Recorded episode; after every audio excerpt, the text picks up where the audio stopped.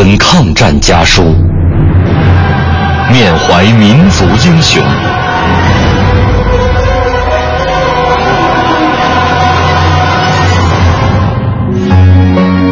纪念中国人民抗日战争暨世界反法西斯战争胜利七十周年文艺之声特别节目《难忘的抗战声音》家书篇。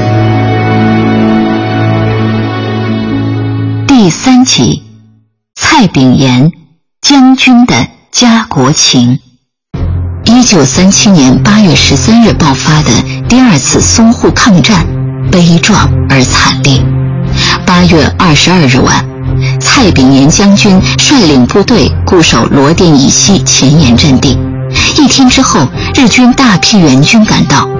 约三千人在大批空军和军舰炮火掩护下奔袭我罗店地区，蔡将军率五千健儿与敌人血战一昼夜，我军伤亡严重。二十六日黎明，日军的二次援军赶到，敌人用优势的飞机、坦克、大炮把我军的后勤供应和增援部队阻隔，两军一次次展开了肉搏战。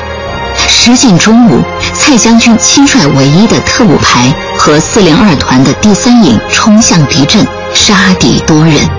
约中午十二时许，蔡将军不幸被敌弹横穿胸部，以身殉国。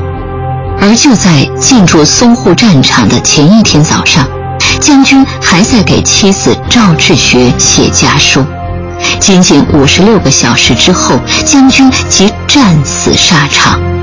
下面我们为您选读其中的一封家书：治学内子康健，新秋入戌，暑气渐消，又以夜间气爽，想晚地亮亦同此景象。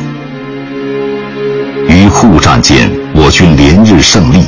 敌方大有恼羞成怒之势。昨日报载，又由日运来援军五万余口。果尔则二次大战即将爆发。同时又据报载，上海惠山码头为我军占领，敌人虽有大部援军，无法登陆，为多众系以为我等可仍在此间休息。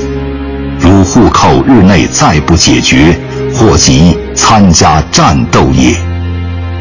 前函家用账目由你管理，望即实行，无得疏忽。此为最要紧之事。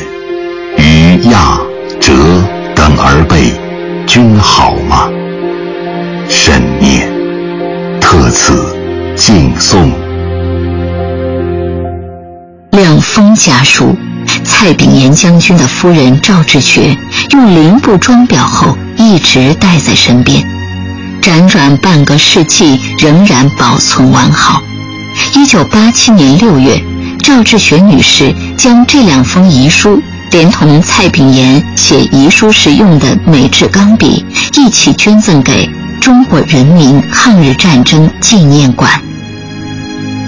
本节目内容由中国人民大学出版社。二零一五年五月出版的《抗战家书》改编，网络回听，请登录央广网“难忘的抗战声音”专区。